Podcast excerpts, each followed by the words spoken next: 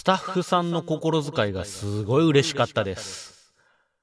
東郷15のウェルダン 200g。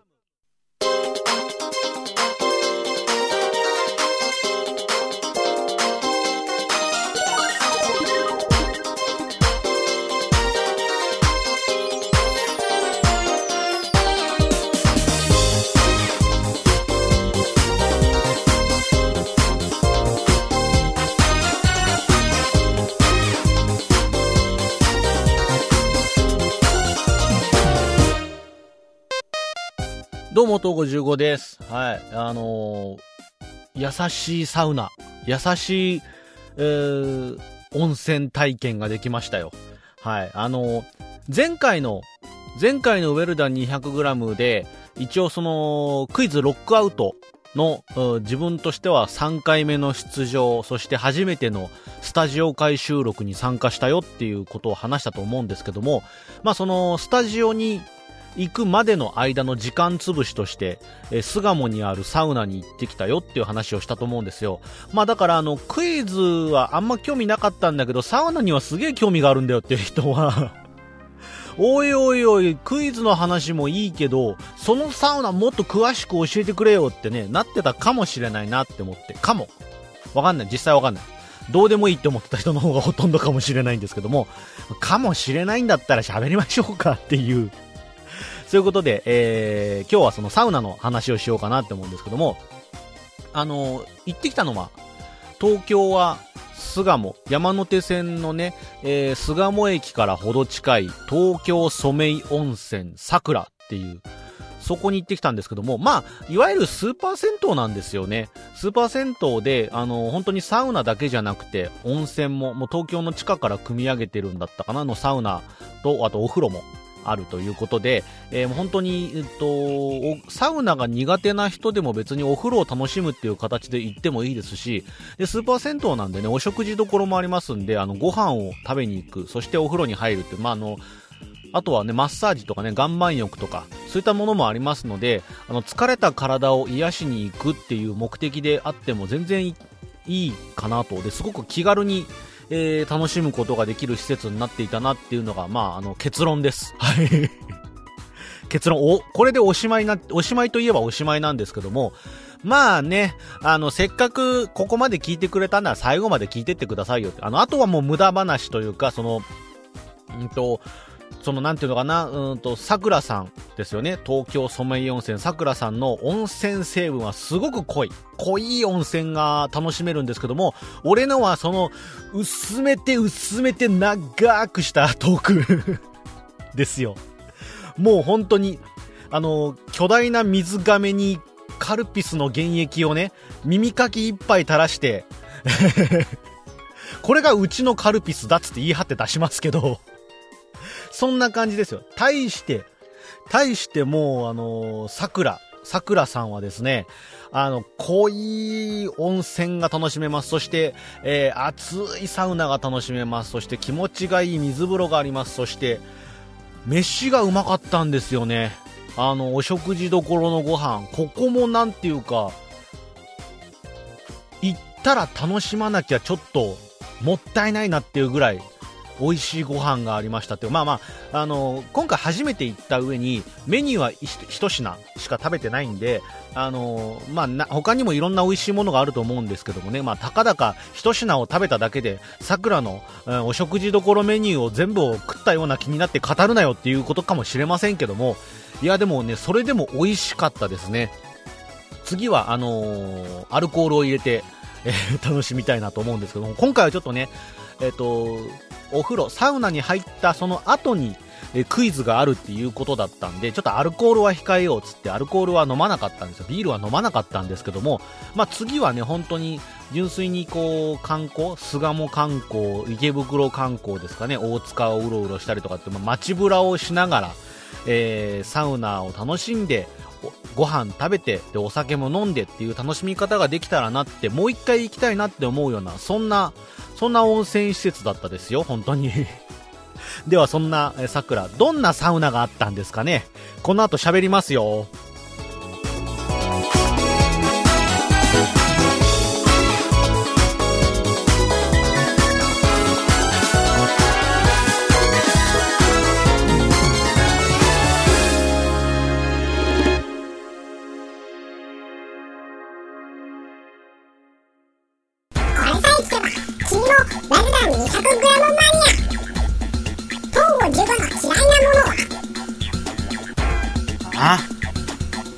カロリー飲料。200g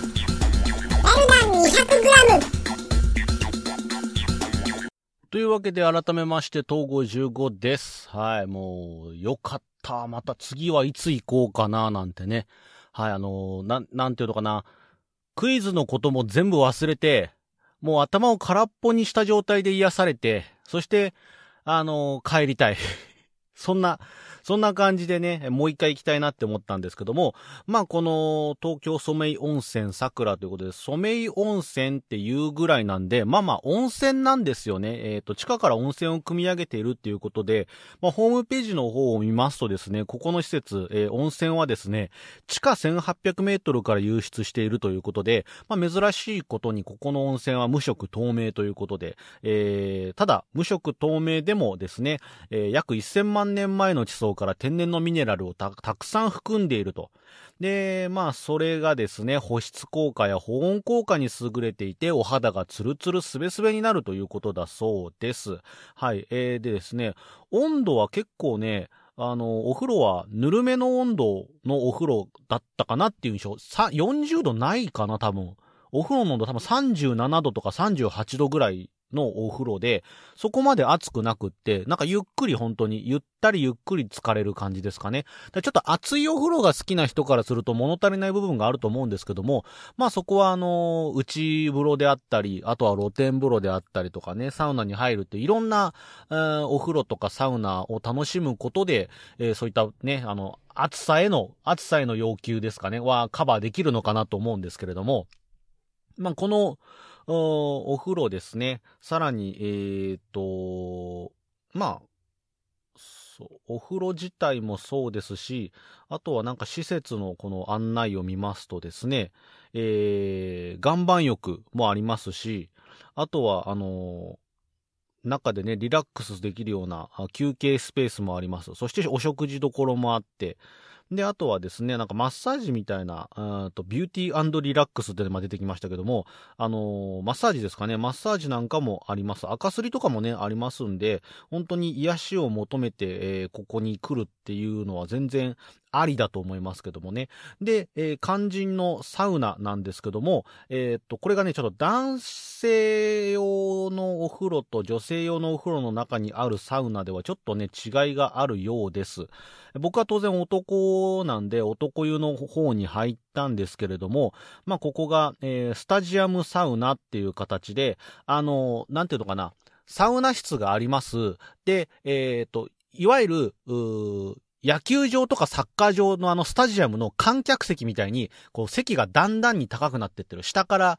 前の方ですかね。サウナストーブが前の方にあって、そのサウナストーブの手前、一番近いところが一番低い段になってて、そこから階段みたいにトントントントンって、5段か6段ぐらい、5段ぐらいだったかな？の、えー段々になってて、そこが、あのースタジアムの多分観客席みたいだからスタジアムサウナって言うんかなって思うんですけども、まあこういった形の、えーサウナですね。そして女性のお風呂の方ではミストサウナということで、えー蒸気がね、えーこう、部屋中を漂っている、部屋中に充満しているタイプのサウナになっています。こっちがですね、ホームページの方の写真を見ると、まあ、ミストサウナの方はタイル張りですかね。タイル張りの、えーお部屋になっていて、えーそこでゆっくりと、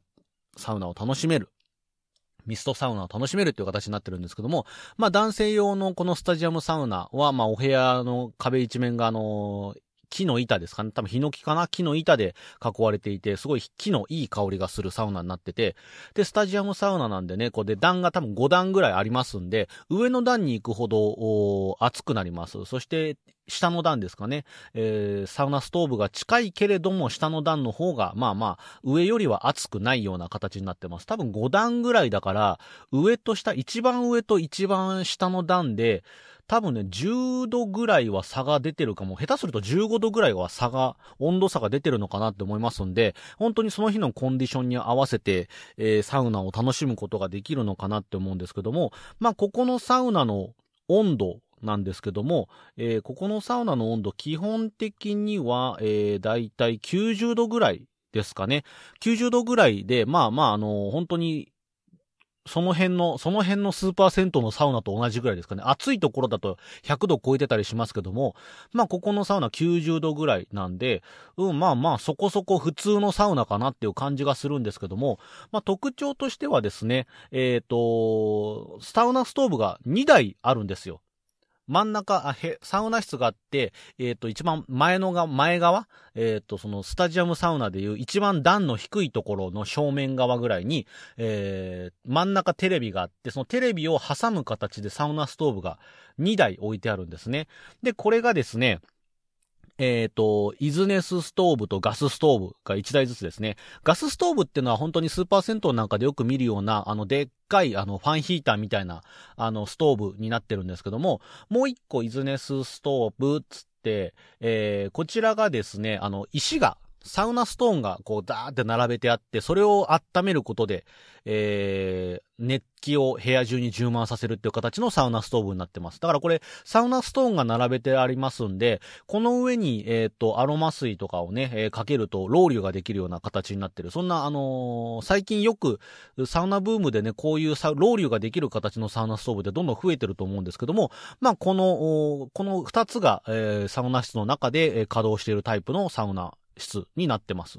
で、これがですね、毎時30分ごとに、えーオートロウリュということで、えー蒸気がブワーっと舞います。アロマ水をかけることで蒸気がブワーって舞うんですけども、さっき言った90度ぐらい。90度っていうと、まあサウナで言うとそんなに暑い温度ではないんですよ。まあ、ぬるくはないけども、ぐらいの、そんな温度になってるんですけども、このロウリュがね、30分ごとっていうことなんで、結構俺の中では、えっ、と、頻度、30分ごとで、毎時30分頃か。えーごめんなさい。30分ごとではないです。毎時30分ですね。毎、えーだから、えー1時半とか2時半とかっていう、その、毎時間ごとの30分頃ぐらいに、オートロウリューが、えーかかるようになってるんですけども、まあ、これがですね、えー結構、結構温度上がります。最初だから、サウナ室入って、まあまあ、なんか、いわゆる普通のサウナだなと。で、ストーブ2機置いてるけども、まあまあ、なんていうか、いい感じの温度、このぐらい、多分もっと出力は上げられるんだろうけども、まあこのぐらいで調整してるんか、ぐらいで入ってたんですよ。で、ロウリュがかかった時に、結構俺、その、その時は中段かなやや半分より下ぐらいの、中、下、中の下段ぐらいにいたんですよ。だけど、ロウリュガーって、あの、蒸気が中で舞った瞬間、そこでも結構熱い感じ。で、多分その瞬間体感で言うと本当に100度を超えるぐらい、100度ちょいを超えるぐらいのそんな温度をしてたんじゃないかなっていう感じで、まあまあ、一気に温度が上がるんですよ。だからこれ上段にいたらもっともっと暑かったと思うんですけども、またたまらず上の段に座ってた人なんかちょっと、ローリュのタイミングではちょっと席を離れようつって水風呂に飛び込む人もいたんじゃないかなっていうぐらいなんですけども、まあだから結構温度に関しては、その通常の状態では、あの、ゆっくり入ることはできるんですけども、ロウリュがかかると一気にこう温度が上がって、で、一気に汗をかくことができるっていう。で、これがまあまあ、あの、暑いのが苦手な人からすると、ちょっと、ちょっとしんどいかなとは思うかもしれないんですけども、ただ、なんていうかね、その、毎時間だ、だいたい1時間間隔ごとにありますんで、あの、ちょっと暑いの苦手だなって人は、その、ロウリュの時間であったり、ロウリュの直後ぐらいですかね。だいたい直後5分か10分ぐらいはまだその熱気が残った状態、温度が高い状態がキープされますんで、まあそのタイミングはちょっと他のお風呂に入ってもらうなりとかっていうんで、時間をずらしてもらえば、自分のちょうどいい温度で楽しむことができるかなと思いますんでね。そういったところもちょっとまあ楽しみにしてもらえれば、えーサウナーとしてはね、あの、嬉しいかなって思うんですけど、まあ苦手な人は無理せず、えーそういったところでちょっと時間を避けて、えー自分の好きな温度で楽しむっていう形でサウナをね、それぞれの楽しみ方をしてもらえばいいかなって思うんですけども、まあ、そんな熱々ロウリュを堪能した後は水風呂なんですけども、水風呂がね、まあ結構広いんですよね。あのー本当に、なんか水風呂で、えー、大体あるのは狭くて、水風呂がちょっとそんなに広くもないので、えっ、と、せっかく熱々の状態で、もう水風呂でキュッと体を締めるのを楽しみにしてきたのに、人が結構いて入れないやっていう。しょうがないから、あの、桶でね、水で体、汗を流して、あの、今入ってる人が出るのを待つけども、あんまり真正面でじーっと待ってるとせかしてるみたいで、ちょっとなーなんて思うような、そういうちょっと狭めの水風呂のところもあるんですけども、まあ、ここんちはですね、結構広めの水風呂なんで、えーっと、多分4人ぐらい入っててもまだまだ、多分5、6人は全然入れるかなっていうぐらいの水風呂になってます。まあ一気に水風呂に人が入るとね、水風呂の温度が上がっちゃうんで、ちょっとぬるくなるかなとも思うかもしれないんですけども、まあそれはそれで、えっ、と、水風呂の温度がだいたい18度ぐらいですかね。17度、18度ぐらいなんで、それもまあまあ、よっぽど、なんていうかな、焼け石みたいになった人が 入ってこない限りは、まあそんなに温度に影響が出ることもないかなと思うんですけどもね。で、ここで、えっ、と、しっかり水を。で、深いんですよ、ここの水風呂が。えっ、と、多分深さ100センチぐらいあったと思うんですよね。だから、当然、あのーお風呂の中でお尻つけて座ろうと思ったら全部体が埋まっちゃいます。で、あの、もちろんマナーなんで、潜るのはマナー違反なんで、潜ったりはしないように、えーするべきなんですけども、それでもあの水風呂に浸かると、もう中腰、本当に、なんて、スクワット、スクワットの、えーっと、しゃがみ始めぐらい。スクワット始めま、ぐらいのところでもう肩まで疲れるんですよ。始めまーすのところだと多分ゴボゴボゴボってなっちゃうから。そのぐらいで、あの、肩まで疲れちゃうっていう。あの、浅い水風呂もいいんですけども、深い水風呂は、そのまま、あのーお風呂にザバーって進んでいって、ほぼほぼ立った状態、中腰にもならないぐらいで、あの、水に体が浸かるっていうの、これはこれでね、なんていうか楽なんですよね。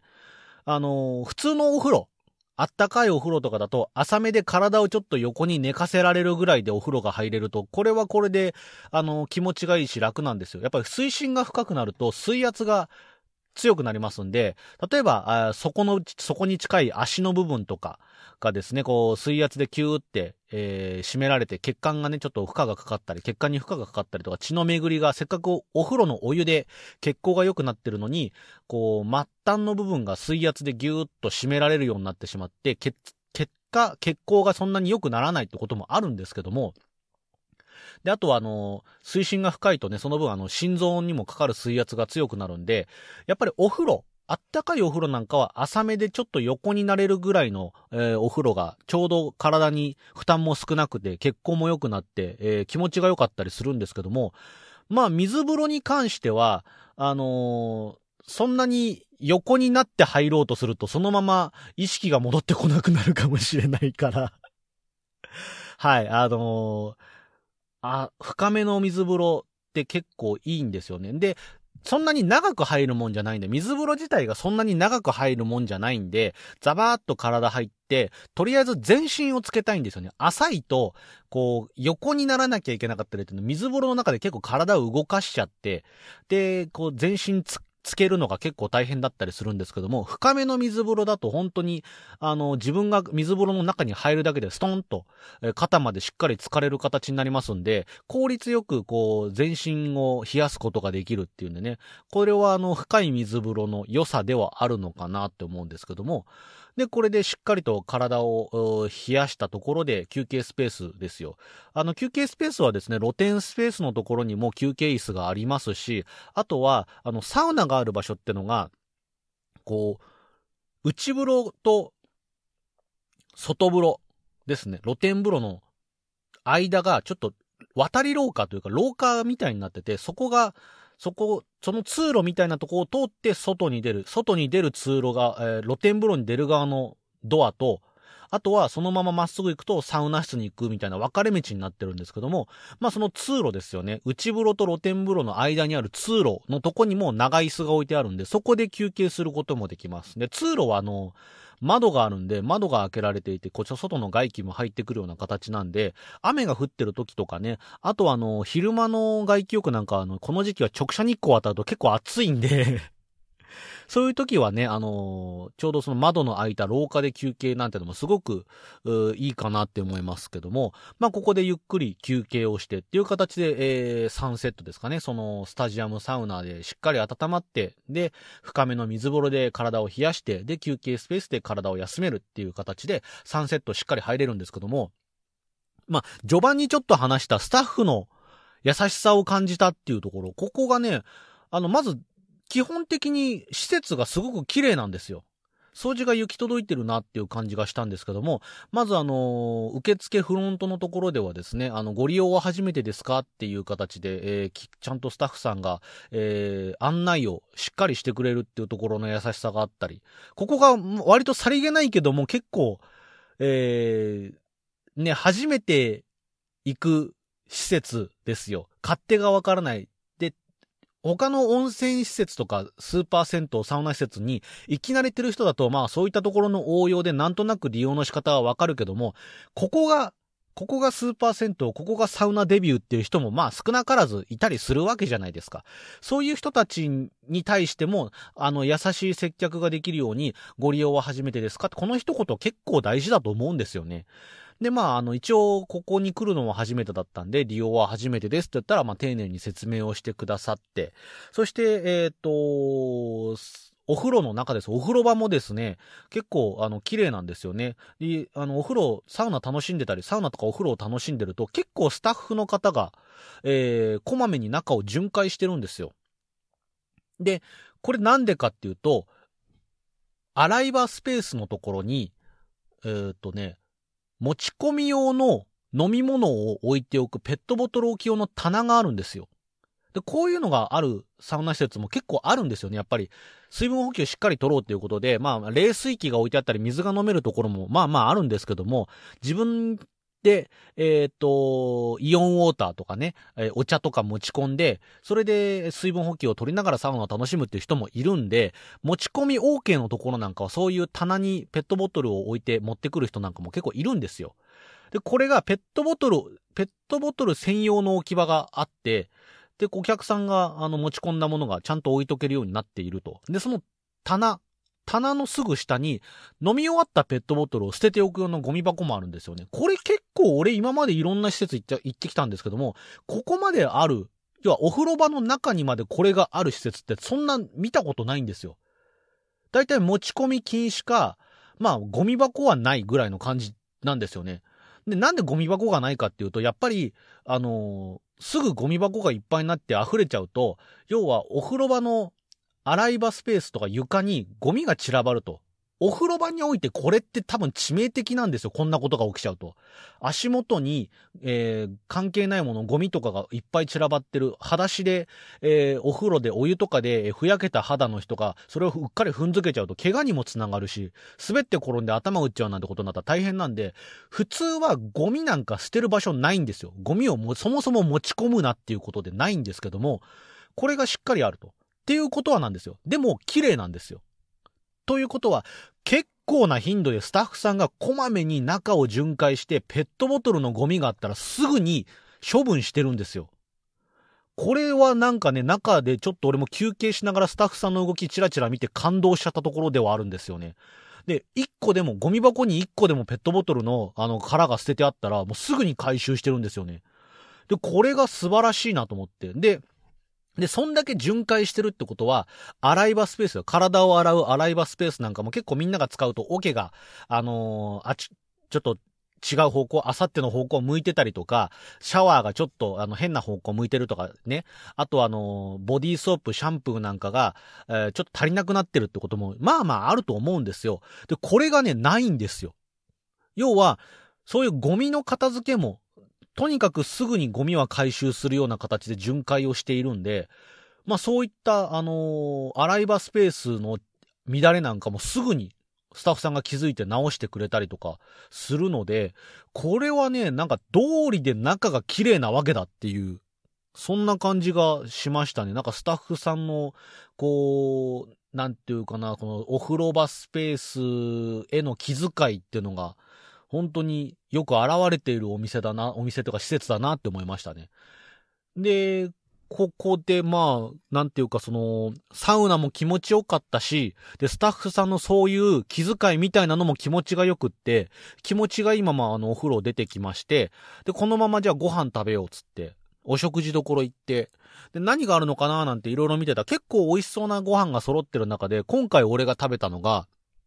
えー、エビチリラーメンです。エビチリラーメンうまかったんですよね。これが、だから、あの、メニュー表開いて最初こう何しようかな。あ、天ぷら、天ぷらとうどんのセットとかいいなとか、そういういろんなメニュー、あ、とんかつ膳か和食、定食みたいなのもいいよなとか思って見てたら、ラーメンのところで、あ、ラーメンか、つって。そういえばあの、草加健康センターで食べたトマトサンラータンメンうまかったな、サンラータンとかもいいよななんて思ってたら、そのサンラータンもあって、サンラータンじゃこれ食べようかなとか思ってたら、そこに横っちょに新メニューつって、エビチリラーメンってのがあって、エビチリラーメンかと。確かに、中華料理のお店なんかでエビチリを食べることある。エビチリとラーメンを食べることはあるけども、エビチリとラーメンがワンセットになっている、ラーメンにエビチリが乗ってるものって、そういえば今までありそうでなかったなって思って、興味をそそられたんで、これ食べてみたんですよ。これが、あのー、本当に醤油ベースのラーメン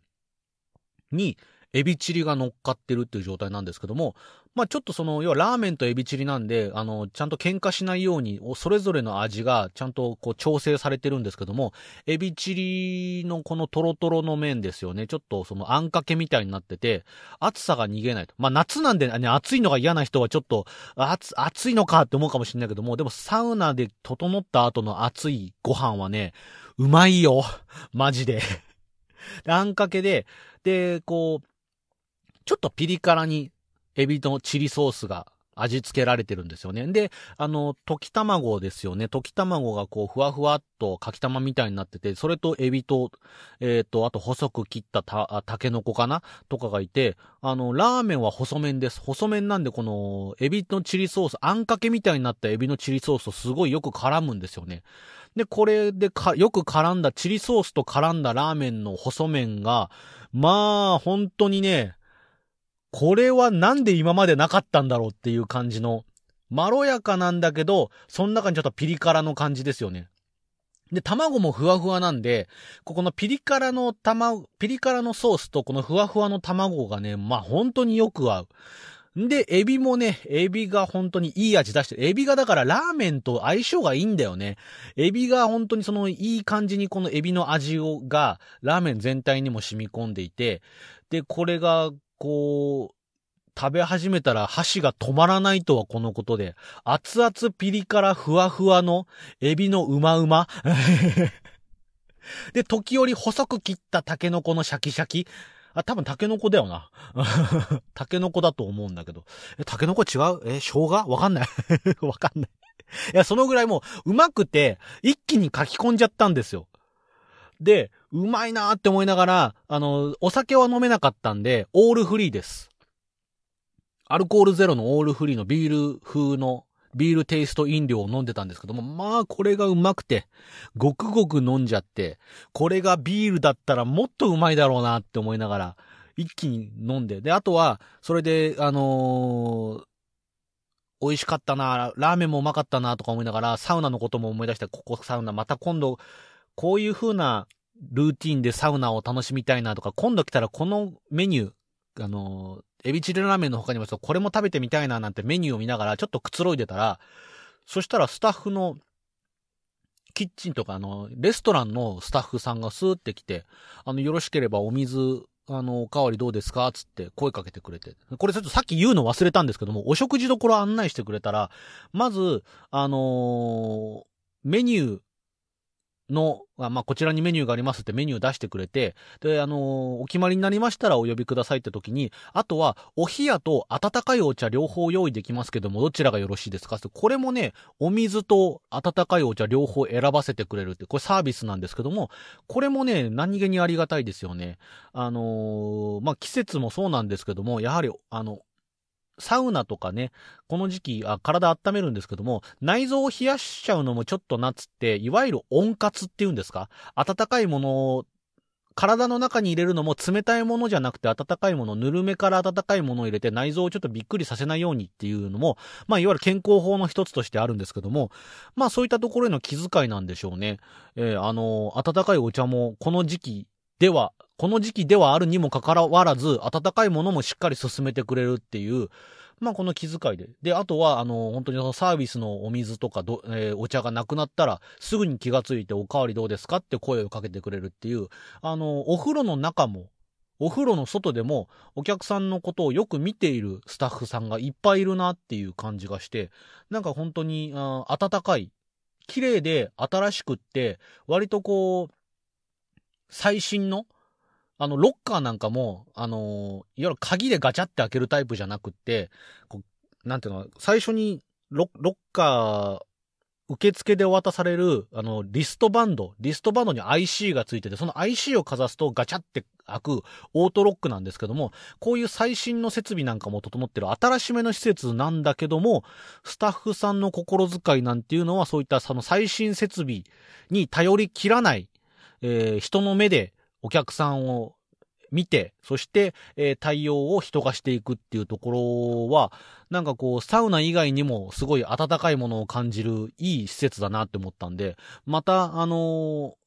巣鴨周辺、池袋周辺に行った暁には、あのー、楽しませてもらおうかな、利用させてもらおうかなと思うどころか、むしろ、ここに行く、ついでに池袋を遊びに行こうかなって思うぐらい、ここが目的になるぐらいちょっといいサウナだなって、えー、今回行ってみて思ったサウナでしたね。これさえ聞けば、君もラルダン 200g マニア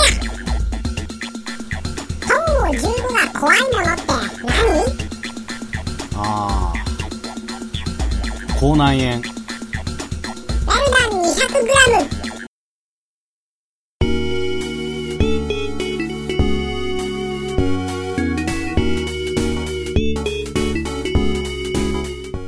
はい、というわけでエンディングでございます。はい。他にもちょっとね、巣鴨とか大塚あの辺で行ってみたいサウナいくつかあったんで、ちょっとあのね、またちょっと他のサウナにも行くかもしれないんですけども、はい。あの辺結構サウナ多いですね、調べてみたら。あの、銭湯、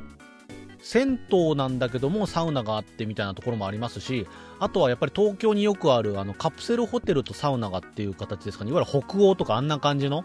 あのー、サウナ施設なんかもありますんで、いろんなタイプのサウナがやっぱりあの辺にはあるなって思わされたわけですけれども、まあ、そのさっき言った東京ソメイ温泉桜ですね、あの巣鴨の、J えー、JR 山手線の巣鴨駅から本当に徒歩で、えー、5、6分ですかね、本当にすぐ着きます。歩いてでも行けますし、あとは駅ですね、巣鴨の駅のロータリー、バスロータリーの方から送迎バスも出ていますんで、あのー、バスで送ってもらうこともできますんで、天気の悪い日とかはね、あの、バスに乗っていくっていうのもありかなと思います。バスで乗ってったら本当に多分ね、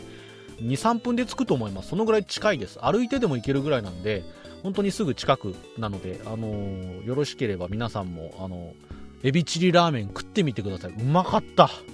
またちょっと食いたいね、エビチリラーメンね。あのーエビチ、今度はエビチリラーメンとビールでちょっと行きたいなって思ってますけども、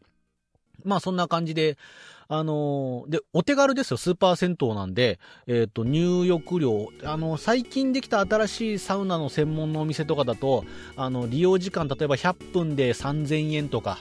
ね、2時間超えると、こう、4000円、5000円とかね、貸し切りサウナだともっとするみたいなところがちょっと増えてきてますけども、まあ、こちらのスーパー銭湯なんで、普通にあの、土日の休日料金でしたけども、それでも2000円しないぐらいだったかな、確か。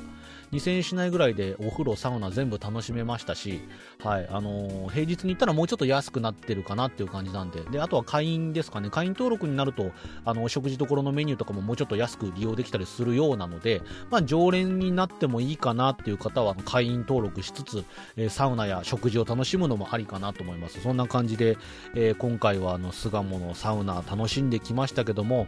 はい、あの、いや、ちょっと池袋もね、ちょっとね、行きたいところがあったんですよ、今回ね。あの、有名なところで言うと、カルマルとかね、はい、あと、レスタですか。レスタとかも行きたかったんですけども、ちょっと今回は、あの、時間を潰さなきゃいけないっていうのもあったんで、お昼からほぼほぼ、4時間ぐらいですかね。4時間ぐらい時間を潰さなきゃいけないっていうのもあったんで、あの、レスタとかだと、あそこもあの、確か、入場したら出るまで利用できるっていう感じではなくて、本当にな、なんだっけな、時間100分とか120分とか時間制だったと思うんで、ちょっと、俺のいたい時間より、えー、短い時間でちょっと料金が発生しちゃうなっていう感じだったんで、今回はちょっと見送らせてもらったんですけども、また今度ちょっとね、あの辺行った時は、えー、もう本当にずっと行きたい行きたいと思ってるところの一つではあるんでね、あの、レスタとかカルマルとかそういったところですかね。あとは、泊まることができたら、池袋もね、あのービジネスホテルですけども、ドーミーインが、えっ、と、去年か一昨年ぐらいに新しくオープンしてますからね。ドーミーインのサウナ好きなんですよね、俺。だから地方に出かけた時にビジネスホテル泊まるってなったら、最初にドーミーインが近くにあるか探すぐらい好きですから。ここのドーミーのサウナどうだろうみたいな。で、サウナ入った後は夜泣きそばを食ってみたいな、そういう感じでね、いつもドーミーインを、あ、なあ、るかな、あるかな、つって。仙台、仙台だけでも俺ドーミーインもう2箇所行ってますからね。仙台のドーミー、本当あの駅前のドーミーインと、あとあの、夢メッセ宮城っていうあの、イベント会場の近くにあるちょっと広めのサウあのサウナとお風呂がある、ところ行ってますけども、あそこも行きましたしね。はい。そういう形でね、あの他にも、まあ、あのサウナがあるビジネスホテルなんかもありますけども、まあ、そういったところでね、いろんなところお出かけするときにはちょっとそういったサウナがないかなっつって探してみるのも、えー楽しかったりするんでね、皆さんもあのお出かけの際には自分がこういうの好きなんで、こういうのを探しながら地方を出かけてるんですよね、みたいな自分なりの楽しみ方なんかあったら教えてください。あの居酒屋、そうです、町中華とかね、あの自分が出かける先に何か、えー美味しい町中華がないだろうかって探して巡ってみてますとかね、居酒酒屋に入って、えーなんか、地元のメニューとか楽しんでますみたいな、そういう楽しみ方もあると思いますけども、まあそういった形でいろんな楽しみ方、お出かけの楽しみ方ですかね。あのー夏休みは終わっちゃいましたけども、ね、あのーそれでもまだ有給残ってるよって人とかね、なんかの記念日でちょっとまとまった休み取りますよって人なんかお出かけする人もいると思いますけども、まあそういった形で、えーいろんな楽しみ方を教えてもらえれば、楽しそうだなって思ったら俺もちょっと真似してみようかなと思いますので、よろしければ、あの、なんか、えーコメントとか寄せてもらえると参考にしてみようかなと思います。さらにですね、今回のサウナの話聞いて、えーちょっと行ってみようかなって思った人なんかがいて、よかったよっていう方いたら、あの高評価ボタンとかチャンネル登録をしていただけると嬉しいかなかなと思いますんで、よろしくお願いします。ということで、今週のウェルダン 200g はこの辺で終わりにしたいと思います。それではまた次回。